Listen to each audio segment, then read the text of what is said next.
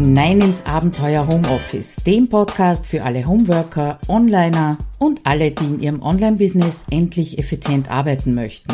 Schön, dass du dir die Zeit nimmst und dabei bist. Hallo, Claudia Kascheda spricht aus dem Abenteuer Homeoffice. Ich freue mich natürlich, dass du wieder reinhorchst. Wir befinden uns gerade am Beginn des letzten Quartals 2022. Der Herbst startet, die Blätter flattern von den Bäumen, aber auch Challenges, Kongresse und allerlei andere kostenlose Aktionen flattern dir vor die Füße, höchstwahrscheinlich ins Postfach. Ja, ganz leicht passiert da, dass dir diese Informationsflut über den Kopf wächst, weil schließlich will man ja alles mitnehmen. Es gibt so viele tolle Informationsquellen. Ich habe auch gerade eine Challenge hinter mich gebracht mit über 300 Teilnehmerinnen und Teilnehmern.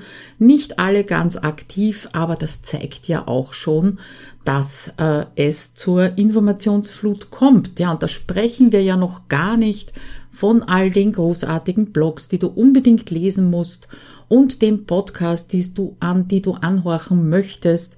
Ja, und nicht zu vergessen die vielen Newsletter, die angeboten werden. Ja, also eigentlich könnte man ja den ganzen Tag nur konsumieren, dazulernen, ausprobieren und natürlich ja, uns ganz fürchterlich verzetteln. Und darum geht's hier, nämlich um die Informationsflut, besonders im Online-Business. Jetzt könnte man zusammenfassen, das ist halt das Internet, ja, aber ich denke mir, ein paar Tipps können nicht schaden, was du dagegen tun kannst, dass du dich verzettelst, beziehungsweise dass du dir möglichst viel rausholst und auch umsetzt. Wir fangen an mit äh, den Überlegungen, wieso kommt es überhaupt zu diesem Informationsüberfluss, jetzt nicht im Internet, sondern eher auf deinem Computer, in deinem Gehirn. Dann gibt's die fünf Tipps gegen die Informationsüberflutung. Ja, und zuletzt ziehen wir ein Fazit zu der ganzen Geschichte. Also, wie kommt es eigentlich dazu, dass äh, so viel im Kopf ist, beziehungsweise halt diese Informationsflut oft so überwältigend ist? Ja, und das ist in Wahrheit eine rhetorische Frage. Wir leben in einer Informationsgesellschaft, also vor noch gar nicht allzu langer Zeit. Ich sage jetzt einmal 50, 60, 70 Jahre waren ja noch die privilegiert, äh, die Zugang zu Informationen hatten. Ja, also jeder, der viel lesen konnte oder viel gelesen hat, sich das leisten konnte damals, der hatte auf jeden Fall einen Vorsprung. Und heute, ja, heute kämpfen viele meiner Kundinnen eher mit dem Gegenteil, ja, und es ist eine total wichtige Fähigkeit, mit all diesen Informationen umzugehen, beziehungsweise sie sogar zu verhindern. Schauen wir aber zuerst, was führt denn eigentlich dazu in deinem Kopf, das heißt in deinen Gedanken, dass äh, diese Informationsüberflutung zum Problem für dich wird. Ja, erster Grund kann sein, du denkst, du musst alles lesen, alles sehen, alles hören Nein, musst du nicht. Ja, also eine wesentliche Voraussetzung, dass du äh, in diesem, ja, nennen wir es mal Meer von Informationen schwimmst, nicht untergehst, ist es sinnvoll zu strukturieren, zu ordnen und zu kategorisieren. Ist schon ein paar Jahre her, da habe ich mit einer Kollegin über dieses Thema gesprochen und sie hat mir erzählt, dass sie ihr RSS-Reader ganz fürchterlich unter Druck bringt. Wenn du jetzt nicht weißt, was ein RSS-Feedreader ist, dazu kommt ein bisschen später, äh, nämlich auch zeitlich später, eine Anleitung im Blog. Das ist einfach eine technische Möglichkeit, bestimmte Blogs zu verfolgen und immer äh, benachrichtigt zu werden, wenn ein neuer Artikel veröffentlicht wird. Also im Prinzip ein sowas wie ein Podcast, nur halt für Blogartikel. Ja, also sie hat mir erzählt, da fühlt sie sich total unter Druck gesetzt, weil es sind so viele Blogs, die interessant ist und das ist, glaube ich, der Hauptpunkt. Sie hätte ein schlechtes Gewissen, wenn sie nicht alles lesen würde, was andere schreiben. Tja, und dasselbe höre ich von Kundinnen, wenn es um Newsletter geht. Sie haben das Gefühl, sie müssen diese E-Mails lesen, weil sonst würden sie dem oder der Absenderin etwas Schlechtes tun. Ja, und ich sage mal, das kann nicht gut gehen auf Dauer. Wenn du das denkst, dann löst dich bitte davon und trainiere Nein zu sagen. Du kannst auch zu E-Mails und zu Newslettern Nein sagen. Trainiere nur zu scannen, das heißt die Überschriften zu überfliegen, zum Beispiel von den Newslettern und nur auf diejenigen zu klicken, die dir das versprechen, was dich jetzt gerade anspricht. Ja, damit ist nicht gesagt, dass dieses Versprechen auch gehalten wird, aber die Chance ist doch relativ hoch. Ja, und wenn du dann im Text drinnen bist, egal ob das ein Blogartikel oder eben ein Newsletter ist, dann kannst du den auch zuerst kennen, um ihn auf dieses Versprechen zu überprüfen, bevor du wirklich äh, konzentriert zum Lesen anfängst. Also, erste Sache, warum es zu viel wird, ist, dass du denkst, du musst alles lesen, hören und sehen. Der zweite Grund dafür, den höre ich auch immer wieder, ist ja alle Informationen aufheben, ja nichts löschen. Also vor kurzem habe ich mich mit einer Gruppe von ehemaligen HSO-Teilnehmerinnen getroffen und ich habe ihnen erzählt, welche Veränderungen es in der kommenden Runde von Homes with Office geben wird. Dabei sind wir also auch auf das Thema HSO Newsletter gekommen. Den schicke ich ja jeden Freitag an die Teilnehmerinnen aus. Und alle, wirklich alle Anwesenden haben gesagt, sie haben sich diese HSO Newsletter aufgehoben. Ja, da war ich baff. Weil was tust du mit alten Mails, wo noch dazu Newsletter draufsteht? Äh, also News, was Neues. Was tust du mit den Artikeln, die du aufhebst, um sie später zu lesen? Meistens gar nichts, würde ich jetzt mal behaupten. Und das haben mir die Mädels auch an diesem oder bei diesem Treffen bestätigt. Aber haben und nicht löschen, das ist halt das Wichtige. Und vertrau drauf, es gibt keine Information, die auf Nimmerwiedersehen im Internet verschwindet und lösch alles, was du jetzt gerade nicht brauchst. Und das habe ich Ihnen auch gesagt, weil in diesen alten Newslettern von mir in Sachen HomeSuite Office, ja, da steht ja noch gar nicht alles drinnen, was es jetzt im Programm bereits an Anleitungen und Kapiteln gibt. Und reingeschaut hat auch keine einzige. Sie können ja in den Kursbereich hineinschauen. Das ist wahrscheinlich effizienter. Ich habe Ihnen geraten, die zu löschen, bin neugierig, ob Sie es wirklich machen. Also zweitens, nur ja keine Information löschen. Das ist ein Grund, warum es zur Informationüberflutung auch kommt. Nächster Grund, du denkst, du verpasst etwas Wichtiges. Ja, das passt so ein bisschen zu, keine Informationen löschen und auch zu dem, ich muss alles lesen, hören, anschauen. Könnte sein, könnte natürlich passieren. Es können Informationen an dir vorbeiziehen, die du irgendwann einmal vielleicht brauchen könntest. Ja, aber siehe vorigen zwei Punkte. Und wenn du diesen einen Artikel genau jetzt brauchst, dann wirst du beim Scannen beziehungsweise beim Suchen auch drüber stolpern. Das heißt, wenn du die eine Information jetzt brauchst, bist du besser dran, du googelst oder schaust mal auf YouTube, als irgendwelche alten Artikel, die du dir aufgehoben hast, irgendwo durchzusuchen. Und noch eins sei dazu gesagt, jeder, der gute Inhalte produziert, der setzt natürlich alles dran, dass sie wieder gefunden werden. Also ist die Chance auch für dich gut, diese Informationen nicht zu verlieren, beziehungsweise dann zu finden, wenn du sie wirklich jetzt gerade brauchst. Also diese Gedanken, äh, versuch mal zu ergründen, ob da bei dir einer zutrifft. Wenn ja, ähm, versuch sie bleiben zu lassen. Ich weiß, das ist relativ leicht gesagt, aber vielleicht helfen dir die fünf Tipps, die ich dir noch mitgeben möchte. Tipp Nummer eins, du weißt, was du wofür brauchst. Und damit sind wir beim großen Warum. Könnte sein, du möchtest lernen, du möchtest die gefundenen Artikel teilen und deinen eigenen Leserinnen damit was Gutes tun.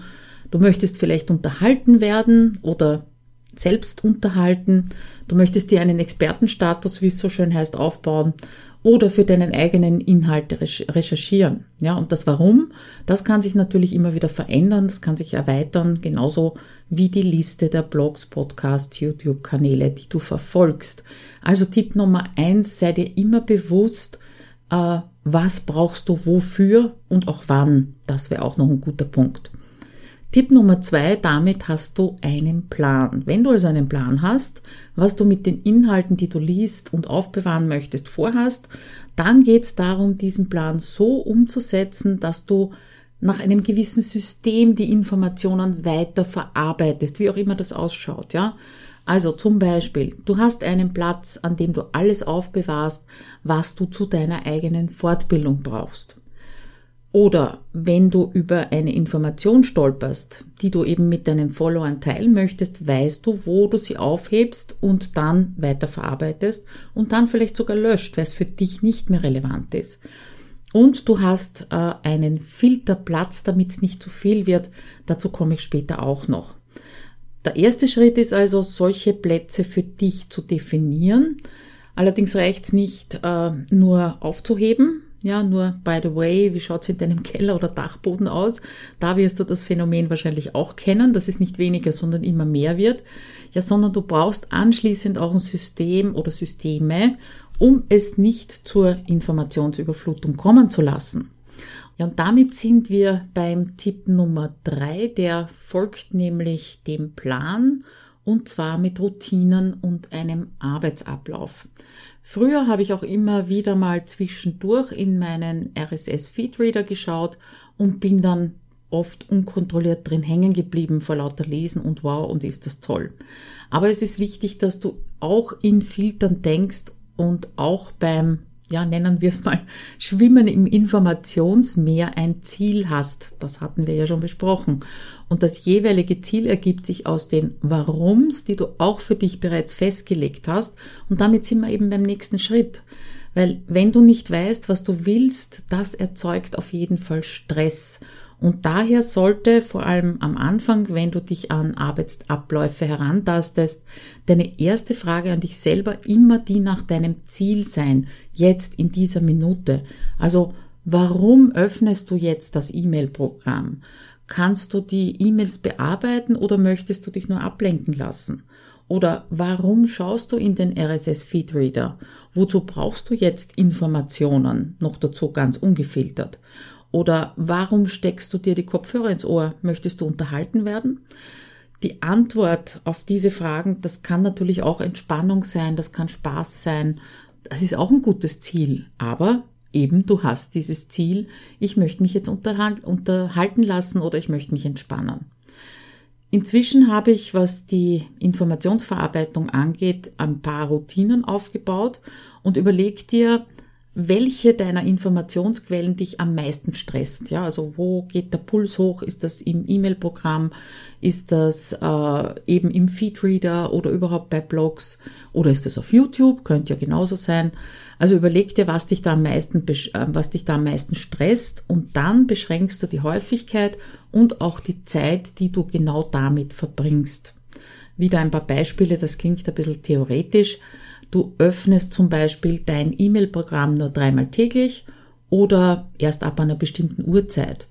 Damit erst ab 10 Uhr die E-Mails zu lesen, haben einige meiner Kundinnen gute Erfahrungen gemacht. Dann ist vorher der Kopf nicht voll und man kann konzentriert arbeiten.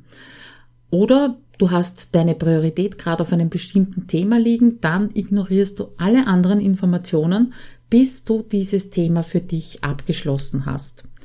Noch ein Tipp, leg dir in einem Favoritenordner im Browser die Links zu zum Beispiel Facebook-Gruppen zurecht, äh, die du immer wieder zu bestimmten Zeitpunkten eine bestimmte Zeit lang besuchen möchtest. Und zuletzt beschränk bitte deine Zeit bei einer Recherche mit Hilfe eines Timers. Ein Timer hilft übrigens immer dabei, äh, konzentrierter zu arbeiten, beziehungsweise sich eben nicht zu verdaddeln. Und du siehst jetzt schon oder hörst jetzt schon, dass diese Tipps natürlich eine gewisse Struktur aufzeigen. Als erstes hast du ein Ziel, das heißt, du weißt, wofür du was brauchst. Dann machst du dir einen Plan draus. Dann Nummer drei, hast du Routinen und einen Arbeitsablauf.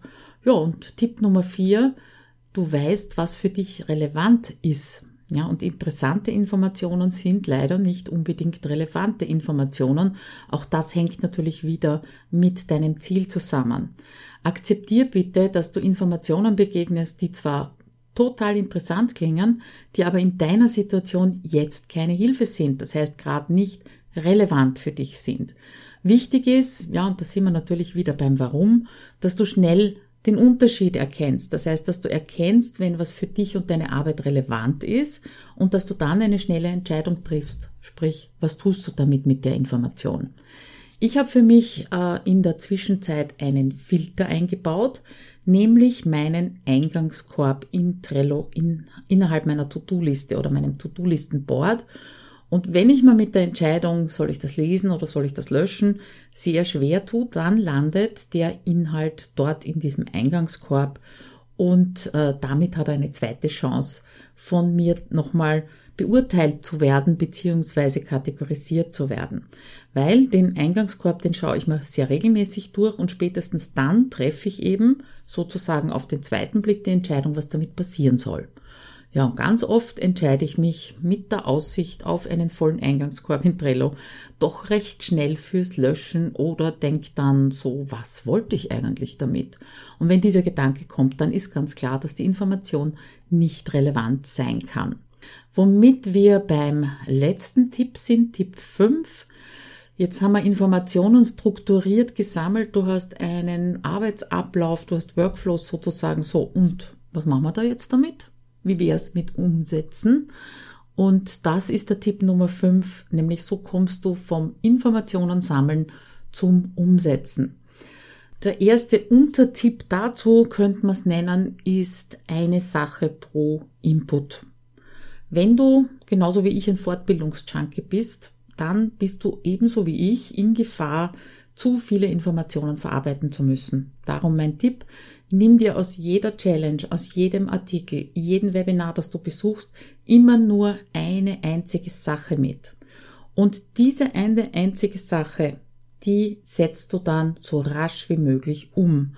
Das ist also ein Goldnugget, das du dir quasi mitnimmst und das als Aufgabe auf deiner To-Do-Liste steht und das dann nicht ständig in die nächste Woche verschoben wird von Woche zu Woche, sondern eine hohe Priorität bekommt. Wenn du dran gehst und das immer wieder verschiebst, dann kannst du davon ausgehen, dass du das höchstwahrscheinlich nie umsetzen wirst. Dann lösche es lieber. Es kommt ja wieder vorbei in irgendeiner der anderen Informationen. Zweiter Untertipp ist die strukturierte Ideenliste.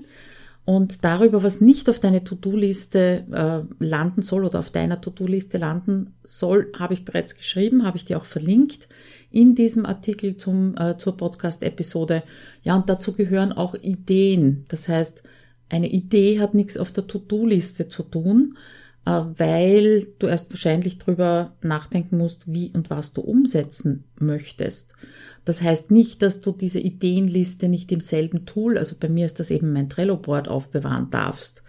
Strukturier aber deine Ideenliste mit Hilfe von Tags oder Labels oder irgend anderen, irgendwelchen anderen Markierungen und schau sie bitte regelmäßig, also diese Ideenliste oder Listen, zumindest einmal pro Monat durch um wieder zu löschen, was für dich nicht mehr relevant ist oder wo du dir sagst, hm, das wollte ich zwar mal machen, aber wenn ich ganz ehrlich mit mir bin, werde ich das nie tun. Und das passiert einfach, ja. Also entweder du weißt gar nicht mehr eben, was du mit dieser Information genau machen wolltest, oder du hast bereits einen anderen Weg gefunden, oder das Goldnugget schimmert einfach nicht mehr so schön wie zuerst gedacht, dann darf's gehen. Und dann darfst du auch deine Ideenliste immer wieder mal ausmisten. Ja, und zuletzt, wir hatten auch schon über Priorität gesprochen. Ja, der dritte Unterpunkt ist natürlich Prioritäten setzen und einplanen. Ich setze mir pro Quartal neben den Projektprioritäten auch immer eine Priorität, die, ja, die so in Richtung Weiterentwicklung in meinem Business oder auch persönliche Weiterentwicklung betrifft. Mal ist Suchmaschinenoptimierung, dann wieder den Blog auszumisten, äh, mir neue Routinen anzugewöhnen, irgendwas regelmäßig zu machen und so weiter. Also das geht immer so über drei Monate. Ja, und wenn ich die Priorität festgelegt habe, dann bekommen alle Aufgaben beziehungsweise auch die Ideen, die dazugehören, ein sehr auffälliges Label, damit es mir immer wieder ins Auge springt. Ja, und ich trage mir in meinem Kalender Termine oder besser gesagt Zeitblöcke ein, die sind mit mir selber vereinbart und ich nehme mich doch einigermaßen ernst, wann ich das umsetzen werde oder wann ich eben an dieser Priorität arbeiten werde. Momentan, wie gesagt, wir sind im vierten Quartal 2022, liegt meine Priorität übrigens in der Überarbeitung der Inhalte von Homes with Office 2.0, meinem Halbjahresprogramm, das ja sehr bald wieder startet, immer im Herbst. Und äh, ja, da gibt's Inhalte, die sind einfach schon veraltet. Ich lerne ja auch dazu, Gott sei Dank. Und deswegen werde ich das nach und nach alles neu machen innerhalb der nächsten drei Monate. Lass uns zum Fazit kommen, das da lautet, gerade im Online-Business ist es für dich wichtig, dass du gewisse Fähigkeiten pflegst, um es mal so auszudrücken, um eben mit dieser Informationsflut gut umzugehören, umzugehen. Und da gehören selektive Wahrnehmung dazu, da gehört das Nein sagen dazu und natürlich deine Planung, ob es jetzt die theoretische oder die Umsetzungsplanung ist, weil dann wird es nämlich äh, ja, zum Umsetzen einfach leichter. Frage an dich, Ende dieser Episode, welches Gold Nugget nimmst du dir aus diesem Artikel mit? Und zweite Frage, die dazu gehört, wann kümmerst du dich drum? Geh auf den Blogartikel unter abenteuerhomeoffice.at-202 und schreib's mir in den Kommentar. Das erhöht nämlich gleich mal dein Commitment und dann fällt es dir vielleicht leichter, das umzusetzen. Ja, und damit wünsche ich dir schöne Zeit, 14 Tage, bis wir uns wieder hören hier im Podcast. Und ich bin schon gespannt, welche Goldnuggets ich dann im Kommentar lesen kann. Bis dann, ciao.